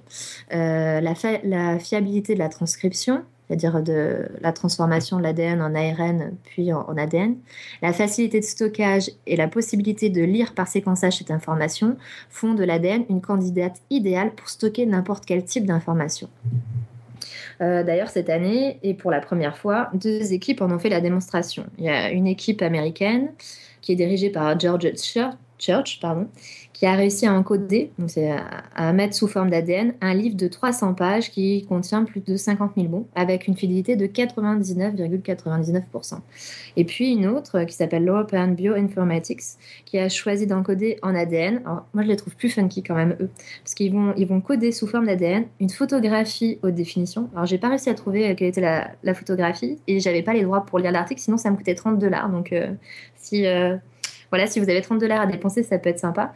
Et puis aussi, euh, dans l'ADN, ils vont rajouter, enfin, ils vont coder une version MP3 du discours de Martin Luther King, I Have a Dream, ainsi qu'un article scientifique, lequel, je vous donne un mille, l'article de Watson et Crick concernant la découverte de la structure de l'ADN. Et, enfin, encore, l'ensemble des sonnets de William Shakespeare. Eux, quand même, ils sont assez rock'n'roll. Et cette fois, ils vont obtenir une fidélité de l'information et du stockage de l'information de 100%. Euh, cette technique de stockage de l'information sous forme d'ADN synthétique va intéresser fortement les archivistes parce qu'elle est peu gourmande en espace et en énergie et donc très peu polluante par rapport aux énormes data centers. Alors ça, intéresse surtout, je fais une toute petite parenthèse pour dire que ça intéresse les archivistes plus que pour les euh, donc pour stocker sur le long terme et des données qu'on n'aura pas forcément besoin de, ressortir tout le temps, puisque si euh, Enfin, ça, ça remplacera pas les disques durs, les disques durs. En tout cas, pas tout de suite, parce que euh, séquencer l'ADN, ça prend quand même du temps, euh, ça, ça, se stocke facilement évidemment, mais la lecture de l'information, si on en a besoin, elle n'est pas immédiate encore. Donc c'est pour ça que c'est plus, euh, c'est plus intéressant pour les archivistes. Encore plus récemment, je crois que c'est sorti il y a deux semaines, il y a des, chercheurs du Script Research Institute qui ont publié dans Nature la façon dont ils avaient réussi à rajouter deux lettres en plus de ATGC, donc deux lettres X et Y dans une séquence d'ADN, euh, ce qui ramène à six lettres au total, les, euh, les six lettres de la, enfin six lettres les lettres qui sont présentes dans l'ADN, euh, ce qui augmente la capacité de, codage. C'est une invention qui aussi euh, ouvre un grand champ d'activité dans le domaine de la biologie synthétique, dont on pourrait parler euh, dans carrément un autre dossier. Quoi qu'il en soit, la possibilité de convertir l'ADN en données et des données euh, en ADN fascinent et inquiètent de nombreux acteurs des sciences, mais aussi de la politique et de la sécurité. Euh, comme en témoigne la diversité du public présent au dernier Mintic réunissant au MIT les acteurs de la biologie synthétique. Alors, de Church, dont on parlait récemment, celui qui a, fait, euh, qui a stocké euh, son livre de 300 pages, à Alex Jackson, qui est au département de la défense du Patagone, au FBI, aux représentants de la sécurité intérieure, tout le monde était là. Tout le monde sauf un, euh, Yuan Yang, qui est le responsable du plus grand institut de séquençage au monde, qui était pourtant prévu et invité, mais dont la demande de visa a été refusée par le gouvernement des États-Unis. Euh, une absence qui en dit long sur les risques et les enjeux dans ce domaine. Le, mec, c'est un spécialiste, il est invité et euh, le visa est refusé. Euh, on ne se demande pas pourquoi. En gros, la biologie synthétique, c'est la science-fiction qui devient réalité. On, parle de tout dans la biologie synthétique. On vous parle de la résurrection d'espèces disparues, que ce soit la tourte voyageuse ou le mammouth laineux, à la fabrication d'organismes synthétiques, tout est envisagé. Et quand on vous parle de la fabrication d'organismes synthétiques, c'est pas non seulement envisagé, c'est en fait déjà réalisé et par un groupe de l'Institut de Craig Venter, celui qu'on avait retrouvé pour le projet Génome Humain. Lui, il a réussi il y a 4 ans déjà euh, à fabriquer la première cellule synthétique. Alors pareil, je vous, mettrai en lien dans le dossier une petite vidéo sur, euh, sur l'interview par Skype de Craig Venter qui explique sa, sa découverte, enfin sa découverte, la découverte d'un de ces instituts, parce que je suis pas sûre qu'il soit derrière la paillasse encore, et euh, le, résumé, le résumé scientifique de, de l'article. Mais en tout cas, cette réunion, il y avait une personne, euh, Carmine Nigro, qui est un représentant du FBI, qui va s'amuser à déclarer que ces technologies ne posent pas seulement le problème de mettre en péril des bâtiments ou des villes, mais si elles sont astucieusement déployées, astucieusement, c'est ma, ma propre traduction de l'anglais, donc elle est peut-être approximative, peuvent réduire de façon significative notre population. Alors franchement, sans chercher à savoir si la paranoïa affichée du FBI est justifiée ou non, il est clair que les progrès dans le domaine de la génétique de la génomique, pardon, soulèvent de nombreuses interrogations. Et, euh, pour terminer ce long dossier, je vais quand même vous dire qu'il y en a une qui m'interpelle particulièrement parmi les nombreuses qu'on a déjà vues au niveau éthique, au niveau des problèmes de, ségrégation, au niveau de la brevetisation de vivants. Euh, et euh, c'est parti d'une réflexion de John Sultan, qui le note dans Heritage of Humanity, euh, un article qu'il avait fait, donc je vous, pareil, je vous posterai le lien. Donc il note que le XXe siècle a vu la séparation des sciences et des lettres. Beaucoup ne perçoivent plus les sciences comme une manifestation de notre culture. Dans un monde où les scientifiques sont poussés à marchander leurs découvertes sans regard pour les conséquences sociales, on peut être pris d'une nostalgie envers un temps où le découvreur du vaccin de la, polio, par exemple, refusait de le, breveter, enfin de la breveter, euh, passant ainsi à côté de milliards d'euros pour le bénéfice du plus grand nombre. Plus grave encore, et ça c'est quelque chose que je trouve particulièrement inquiétant, une science qui, avançant plus vite que l'éthique, dont les profits commerciaux se feraient au détriment de la population, ne ferait qu'encourager le déclin de celle-ci. Et est-ce que c'est pas déjà un peu le cas lorsqu'on voit l'ampleur et le succès des mouvements anti-tout, anti-vaccin, les dénialistes du VIH, les dénialistes du réchauffement climatique, dont on peut peut-être et même probablement attribuer en partie la responsabilité aux dérives capitalistes réelles de la marchandisation, de la santé, de l'environnement, de l'agriculture par les industries pharmaceutiques comme par bien d'autres. Et je pense que c'est vraiment euh, une interrogation qu'il est urgent de mener pour que, pour que la science avance et que la science progresse. Voilà, je vous remercie de votre attention. J'espère que c'était pas trop long et que, que, que, vous avez appris des petits trucs. Euh, ouais, c'était super intéressant. Euh, c'est même pour ça que moi j'ai pas interrompu. J'ai appris plein de choses. Je suis étonné de plein de choses. Je sais pas si on a des questions dans le chat. J'ai suivi de loin. J'ai pas vu des, des, grosses grosses questions. Je sais pas si Alan t'en a vu plus. Non non, pas vraiment. Il y a eu des commentaires en cours de route comme ça, mais pas pas, pas vraiment de questions. Enfin, si il y avait une question, c'était sur euh, est-ce que c'est une pardon, un, trait héréditaire que de pouvoir mettre sa langue en carré? Mais bon, euh, je l'ai pas vu sur les. Alors c'était, franchement, je vais vous dire ma, ma, ma source pour euh, voir quels étaient les, les traits qui étaient pas, enfin qui étaient codés par un seul gène sur sur Google. C'est, j'ai pas vu le truc de la langue, mais j'en ai toujours entendu parler. Donc je dois avoir en lien dans le dans le dossier tous les traits qui sont héréditaires. je vais le regarder. ça doit être sur Wikipédia. Si on tape génome humain ou gène ou maladie génétique un truc comme ça, on doit pouvoir lister les dizaines de, de... Ah mais moi j'ai un dossier qui les, qui les liste. Attendez, je vais vous trouver ça tout de suite. Parce que je, ça m'avait fait marrer. Je m'étais dit, donc voilà tous les, tous les points que je ne dois pas aborder en cours. et que je dois faire complètement. La dernière fois, j'ai eu, euh, j'ai eu un malaise avec euh, une gamine qui fait Mais attendez, je comprends pas. Pourquoi je suis de tel groupe sanguin si mon père est de tel groupe sanguin et ma mère est de tel groupe sanguin?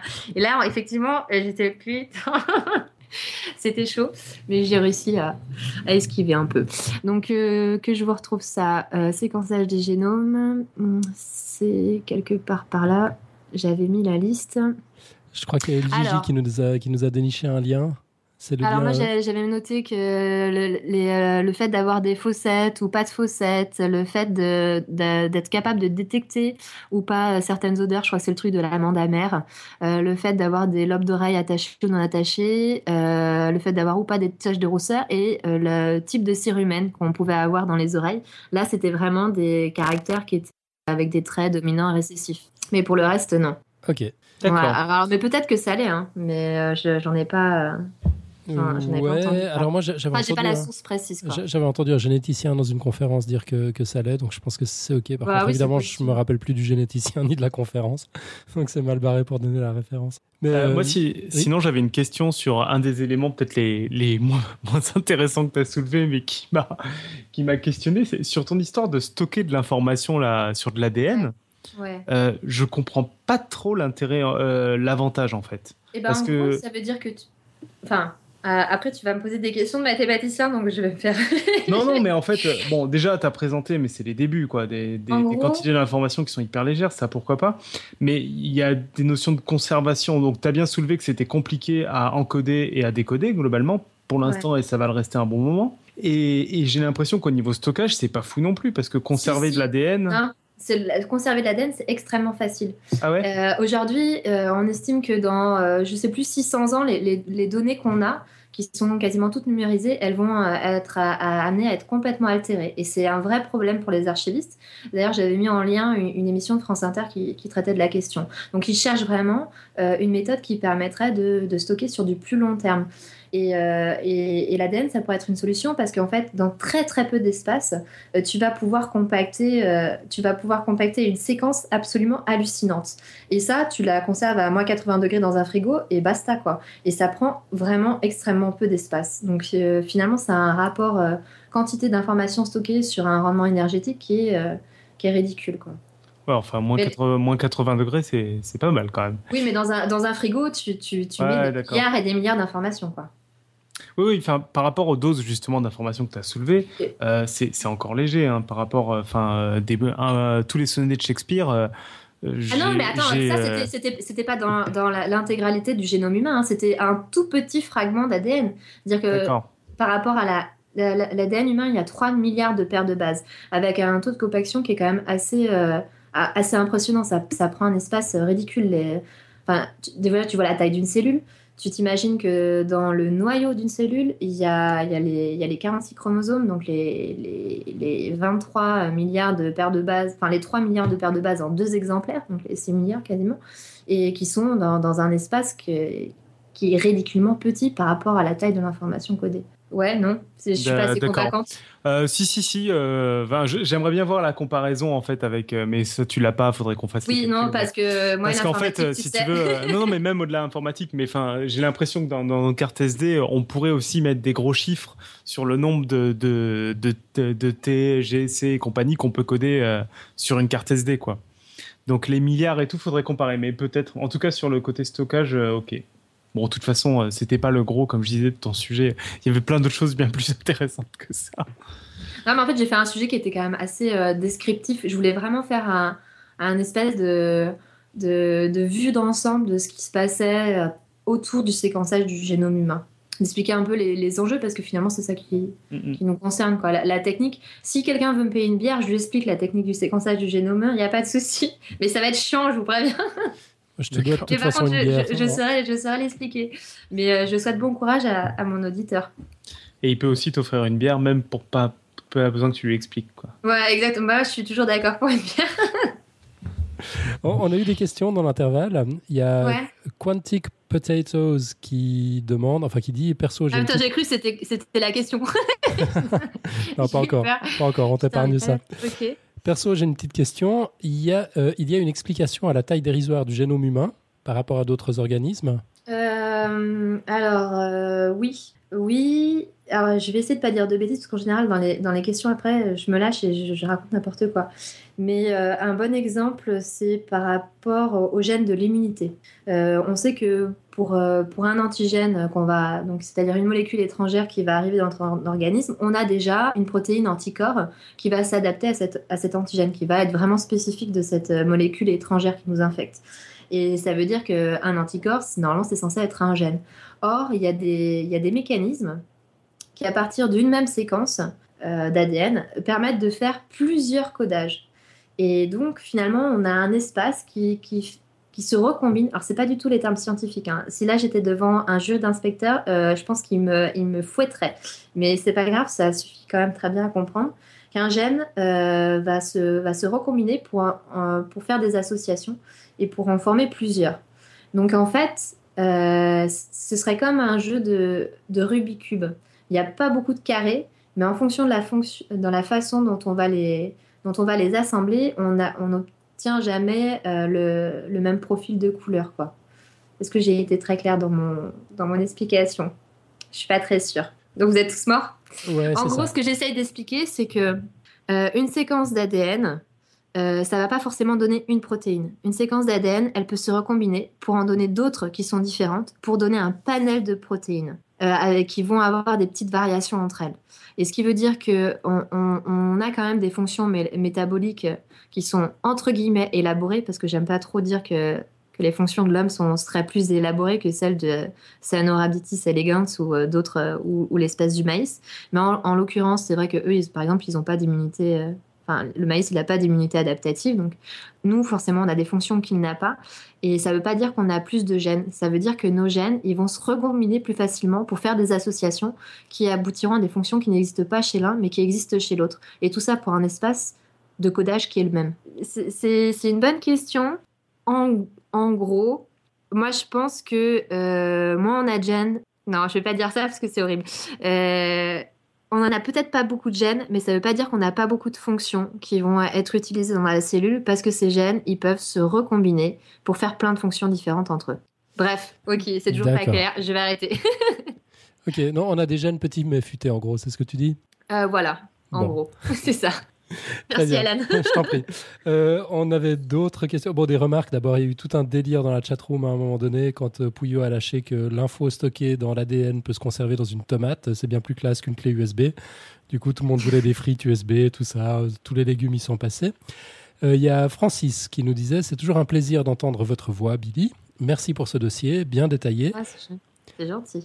Y a-t-il des pirates qui utilisent ces études de la lente démocratisation des outils et des infos du génome humain bah, je pense que Google en fait partie. Hein. Clairement, quand euh, on leur dit d'arrêter de séquencer les tests ADN et qui, euh, qui rechignent à obéir, et, euh, et, clairement, à mon avis, c'est parce qu'ils veulent constituer une base de données, pas forcément pour constituer un empire du mal par la suite, mais pour, pour faire une base de données qui aura énormément de valeur financière sur le marché de la médecine personnalisée. Ça, c'est clair et net. S'ils investissent autant là-dedans, sachant que c'est vraiment en plus la, enfin l'angle d'étude des données de, Google et, et consorts, c'est euh, ça c'est le plus gros pirate, euh, c'est le plus gros pirate de l'ADN. Ça c'est alors pas lui directement, mais, mais sa femme est, derrière ce, genre d'entreprise de, biotechnologie. Euh, donc oui, après, est-ce qu'il y en a On sait que l'armée, elle été aussi aussi intéressé par, euh, par le séquençage des génomes, mais pas pour, la, pour les biobanques, donc pas pour les banques de données génétiques, plus pour les, capacités de stockage de l'information, pour faire des codes euh, qui seraient des, des, codes avec des molécules d'ADN photosensibles, enfin bref, tout un truc. Euh, et il y a eu des projets de, y a eu des projets comme ça qui, qui sont financés par l'armée, ouais. Ok, LGJ nous rappelle dans la chatroom Don't be evil, le motto de Google. On va pas commenter. Euh, LGJ, toujours lui, euh, nous a déniché un lien. Euh, il l'a mis dans la chatroom, on le mettra dans les notes de, de l'émission, qui nous indique que la langue en U ne serait pas toujours héréditaire. Ah bah, c'est peut-être pour ça que c'est pas marqué dans Wikipédia. C'est possible, ouais. c'est possible. Franchement, je ne me suis pas lancée dans ce, dans ce niveau de détail. J'ai déjà, j'ai déjà galéré pour réunir toutes les informations et surtout en faire une synthèse assez, j'espère, cohérente. Donc euh, j'avoue que la langue en U, mais euh, c'est un truc intéressant et typiquement c'est le, le, genre de truc qui, euh, que je vais regarder en arrêtant l'émission. Forcément, on va, on va tous regarder. je pense le premier qui trouve crie. Citron Vert dit nous rappelle qu'à un moment tu as parlé de clonage pour la copie d'un petit morceau d'ADN et mhm. se demande comment on appelle ça quand ça concerne tout le génome. Pareil, clonage. En fait, clonage, ça veut dire euh, grosso modo photocopier. Euh, clonage, ça veut dire photocopier le génome. Ça peut dire aussi photocopier une cellule à l'identique. C'est pour ça qu'on parlait de qu'on parle de clone de bactéries. Quand on quand une bactérie donne naissance par euh, par mitose, c'est-à-dire par division cellulaire, à une bactérie qui est identique à elle-même, et eh ben là aussi c'est une sorte de clonage. Et c'est pour ça qu'on parlait de clone quand on parlait de Dolly. Mais en général, dans le langage courant, quand on dit un clone, on imagine son jumeau identique. Et en fait, non, clonage, c'est beaucoup moins, c'est beaucoup moins sensationnel. En génétique, ça veut dire photocopier, quoi, recopier, reproduire à l'identique. Ok. Euh, Francis est très content de la réponse et nous dit, enfin, te dit merci. Et puis on, on, va conclure sur les interventions dans la chatroom par euh, une magnifique réflexion de Pouillot qui nous dit Moins on a de gêne, moins il y a de plaisir. J'ai failli le faire aussi. je me suis dit Bon, allez, je vais la laisser pour la chatroom. C'est généreux, merci à toi. en tout cas, un immense merci, super dossier. C'était un régal de t'écouter comme toujours. Bon, bah, c'est cool. Si je vous ai pas trop ennuyé, c'est bon. Euh, du coup, on passe à la suite. Je voulais juste quand même vous dire merci de m'avoir invité pour intervenir sur le podcast Science, parce que c'est toujours un plaisir de venir vous voir. même si je me fais engueuler parce que soi-disant je commence en retard alors que c'est pas ma faute, mais, mais ça c'est pas grave, Nico. toujours un énorme plaisir de t'avoir, écoute. Bon, du coup, euh, on passe au pitch de la semaine prochaine. Personne n'est au courant de ce qui va se passer à part Robin, vu que c'est un dossier de Robin. Donc, euh, Robin, c'est à toi. C'est une bonne question de savoir si je suis au courant de ce qui va se passer. Alors, bien souvent, en voulant parler de maths et de musique, on ne fait qu'effleurer l'un ou l'autre des sujets, voire les deux, et on en reste à des platitudes un peu décevantes. Il y a une première raison à ça, c'est que pour expliquer tout à tout le monde, il faut partir de zéro en maths et en musique, ce qui du coup fait quand même partir à zéro de, beaucoup de choses. il y a une deuxième raison, c'est que, ok, c'est glamour, c'est sympa de dire on va parler d'art et sciences, euh, tout ça. Ça fait bien sur le papier et souvent en fait, euh, ça fait des liens assez artificiels, assez légers, tout ça. Bon bref, vous l'aurez compris, je suis un, peu, un peu inquiet, un peu méfiant, mais euh, sachant que mon Alan préféré me l'a demandé, et puis que la musique pendant des siècles était quand même un chapitre des mathématiques euh, quand même, c'est un sujet assez radiophonique, on ne peut pas dire le contraire. Et puis, il y a une citation de Leibniz qui dit La musique est une pratique cachée de l'arithmétique, l'esprit n'ayant pas conscience qu'il compte. Alors voilà, j'ai toujours pas bien compris. Il a le droit aussi d'avoir dit des conneries, c'est possible. Enfin bon, bref, sachant que surtout j'ai déjà fait des trucs sur maths et musique, je me lance quand même la semaine prochaine, maths et musique, et peut-être même un peu de physique. Ouais. Ça fait peur. Plus, un, oui. Euh, Robin qui parle de physique, j'avoue, ça fait peur. Et non, mais génial. J'ai vraiment hâte de t'entendre, Robin. Ouais. Moi aussi. Ouais, me mettez pas la pression parce que vraiment, ce que j'ai dit comme réserve, j'y crois. Après, je pense qu'il y a quand même des trucs intéressants, mais je pense que je peux faire soit, soit zéro épisode, soit dix épisodes, en fait, suivant, suivant comment ça se passe. si vous me dites que ça vous intéresse ou pas. Je te propose de commencer par un. Voilà, on va en faire un. Et donc, euh, Robin, ben, pour rappel, ça se passera mercredi prochain à 20h30. Donc, ce serait bien que tu aies fini ton dossier à 20h29. Quoi. Ouais, ouais, ouais, non, non, ça, il n'y a pas de problème, ça. non, jamais de problème. Pourquoi, pourquoi tu dis ça, Nico, franchement? Non, non, je, rappelle ça à qui veut bien l'entendre, tout ça. Non, mais juste, il faut que je finisse de relire ce putain de bouquin d'ici demain soir, mais à part ça, tout va bien. Good. Euh, Billy, tu connais bien l'émission depuis le temps que tu squattes, que tu t'imposes comme ça? Euh, du coup, Vous êtes méchant, c'est ouf. Mais c'est parce qu'on t'adore. Ouais. Du coup, euh, t'es arrivé avec une quote, j'imagine Ben, absolument pas. Parce que en général, vous en avez toujours une pour moi. Bon, heureusement, la chatroom a fait son boulot. Il y a Citron Vert qui nous propose pour une quote une citation de Gataka citation d'un des personnages de Gattaca, c'est Vincent, euh, incarné par euh, Ethan Hawke, qui dit There's no gene for fate. Il n'y a pas de gène euh, du, de la destinée. Voilà. Mmh. c'est pas mal. Ouais, c'était pour la côte qui nous, qui nous inspire. moi, je l'aime bien, je la trouve parfaite. Je pense qu'on va la garder. Ouais, alors moi, celle que je trouve parfaite, c'est celle que Citron Vert vient de mettre dans la chatroom. Ça, c'est celle qui va nous inspirer tout au long de la semaine, celle tu vois, à laquelle on va se sentir obligé de réfléchir tous les matins sous la douche, qui dit enchaîner bande de bâtards et je suis d'une nature délicate, c'est pas très crédible.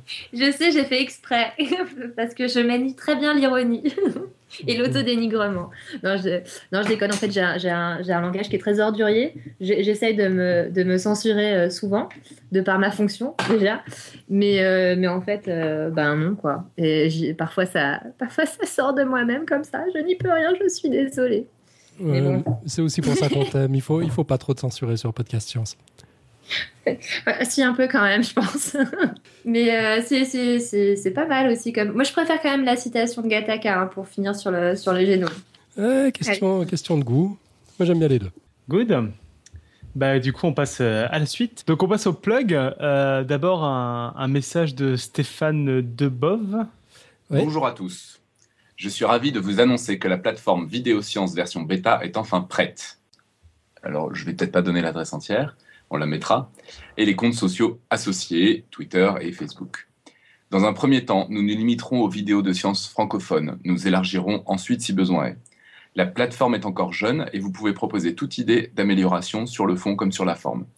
Elle se veut de plus collaborative, donc si vous souhaitez contribuer de quelque manière que ce soit, création d'un logo, gérer les réseaux sociaux, aider à coder un widget, lancer un programme transversal aux chaînes agrégées, etc., n'hésitez pas à vous manifester. Donc euh, Vidéo Science, c'est un peu l'équivalent de Strip Science pour, pour les dessins, mais là c'est pour, pour la vidéo. Donc c'est une idée de Pierre Kerner, c'est le dernier, le dernier né des projets du Café des Sciences. Pour le moment, Vidéo Science regroupe les vidéos des contributeurs suivants. Donc il y a Axolot, euh, il y a la chaîne vidéo du CNES, il y a Draw Me Why, bien sûr, version française, My Science Work, il y a la chaîne vidéo de SAFT, euh, et Stop Science. Alors un immense merci à Pierre Kerner qui, bah, vous le savez, il a 2000 idées à la minute, celle-ci donc est encore de lui. Et un immense merci euh, aussi à Stéphane, Stéphane Deboff, donc, qui a porté ce projet à bout de bras, qu'il a mis en ligne avant-hier soir, tout seul comme un grand, entouré de boulets qui devaient l'aider, moi essentiellement, et qui n'ont jamais été foutus de trouver le temps. Donc euh, bah, encore bravo, longue vie à ce nouvel acteur de la blogosphère scientifique francophone qui sert la science dans la joie. Merveilleux. Et ouais, on vous conseille chaudement. euh, Je les connais même pas tous, mais de ceux que je connais là-dedans, c'est que du bon contenu, quoi. Ouais. Et puis on n'a pas donné l'URL, mais elle est assez simple en fait. hein. C'est Ouais. vidéo science, euh, tout collé, science au pluriel, point café-science.org. Bon, et sinon, euh, pour finir, on sera sans doute l'occasion d'en reparler au, au freestyle, mais quand même quelques mots sur vos dons, comme j'en avais parlé la semaine dernière. Euh, donc, on a commencé à vous le dire la semaine dernière, on a dépensé vos dons. Euh, on s'est en effet équipé et ça va, on va, et ça va être un peu l'occasion de vous raconter euh, ce qui se passe en arrière-boutique. Donc, pour produire une émission comme on l'a fait actuellement, en live avec tout plein de jingles, il faut du matériel. Jusqu'à maintenant, globalement, le matériel et tout ce qui marchait, c'était Callan qui l'avait. Et c'était pas complètement parfait. D'abord parce qu'il fallait qu'il y ait Alan, et ensuite euh, bah, parce que euh, il y avait euh, il y avait deux trois problèmes, etc. Et du coup, en plus, comme il souhaitait lever le pied et qu'il devait se retrouver là chaque semaine, euh, personne n'était très content. Bon, tout ça pour dire que maintenant on a un semblant de studio à Paris, donc euh, ça veut dire qu'on a des micros, on a une table de mixage, et ça veut dire que pour vous, ça veut dire qu'il va sans doute y avoir un meilleur son, c'est encore à vérifier, mais on l'espère quand même. Euh, ça veut dire que les émissions avec des invités parisiens vont être de meilleure qualité, parce que jusqu'à maintenant, le plus souvent, c'était soit ils ont leur micro, si tant est qu'ils aient un micro de qualité, et puis, euh, ou alors c'était mon micro qui servait pour deux personnes. Et des émissions en live qui n'imposent pas que Alan trimballe une valise aussi grosse que lui à travers, euh, en général, de Suisse en France, quoi. Et puis, on espère plein d'autres choses parce que du coup, on a une config où on va pouvoir un peu s'amuser. Et avec en plus la config d'Alan, sans doute qu'on va pouvoir faire euh, encore plein de choses. Donc voilà, hein, c'était juste pour dire euh, merci tout plein pour vos dons et c'est super chouette. voilà. Un truc à rajouter, Alan? Ouais, euh, bah, euh, euh, non, non, t'as as tout dit, mais merci aussi. ouais, un, un immense merci du fond du cœur. C'est- quand même ouf quand on y pense. Quoi. Ouais, c'est complètement dingue. Et ouais, non, clairement. Et donc, un gros, gros merci. Et donc, euh, c'est pour ça que j'avais attendu la semaine dernière parce que ce soir, c'est ce qu'on utilise. C'est beau. Donc voilà, on espère que ça va marcher, que le son sera bon, etc. Bon, là, pendant que tu dis euh, que le son va s'améliorer, tout ça, il y a quelqu'un qui tape sur son micro ou sur un pied de table, je sais pas. Ah, ça doit être moi en plus. Ah, c'est toi. Bah, bravo. Non, là, c'est moi pour une fois. Mais j'ai pu me muter parce qu'aussi, une, une des grandes nouveautés, c'est que maintenant, je peux broadcaster en me mutant pour, euh, quand j'utilise mon clavier. Du Donc, coup, j'aurai plus d'excuses pour que vous, utilisiez, vous entendiez mon clavier. ok, du coup, le clavier qu'on a entendu pendant l'émission, c'était pas le tien. C'était pas le mien exceptionnellement. Non, moi, vous avez entendu le mien parce qu'en fait, mon ordinateur, il se met en veille. J'ai oublié ce petit détail. Donc, à chaque fois, je suis obligée de re-rentrer le code pour que mon ordinateur se rallume. Parce que, voilà. Pour, Alors, pour avoir. euh, Ah, Alors, ouais. c'est pas un problème si tant est qu'à chaque fois que c'est arrivé, c'est moi qui me faisais insulter à ta place. quoi. Ouais, mais c'est- pas vraiment un problème, ça, pour moi, tu sais. c'est- pour toutes les fois où on a laissé passer. Je suis sûr que, que tu as encore du crédit. Euh, Bon. Voilà, donc du coup, euh, on est heureux. Merci à vous. Merci d'être toujours euh, aussi présent. Et donc, euh, on va conclure, à moins que vous ayez une chose à rajouter. Comme d'hab, que vous ayez aimé, ou pas, surtout ne restez pas les bras croisés. Inondez-nous de courriers, de commentaires, de likes ou pas, de tweets, de retweets, de clins d'œil, de dons, de cadeaux. Vous pouvez faire tout ça sur podcastscience.fm, Facebook, Twitter, iTunes, SoundCloud, bref, sur tout l'Internet mondial. Merci encore à tous nos auditeurs et trices adorés d'être fidèles au poste chaque semaine. On se retrouve donc le 28 mai pour un dossier de Robin a priori sur maths et musique. D'ici là, bonne semaine à tous et à toutes et que servir la science soit votre joie. La.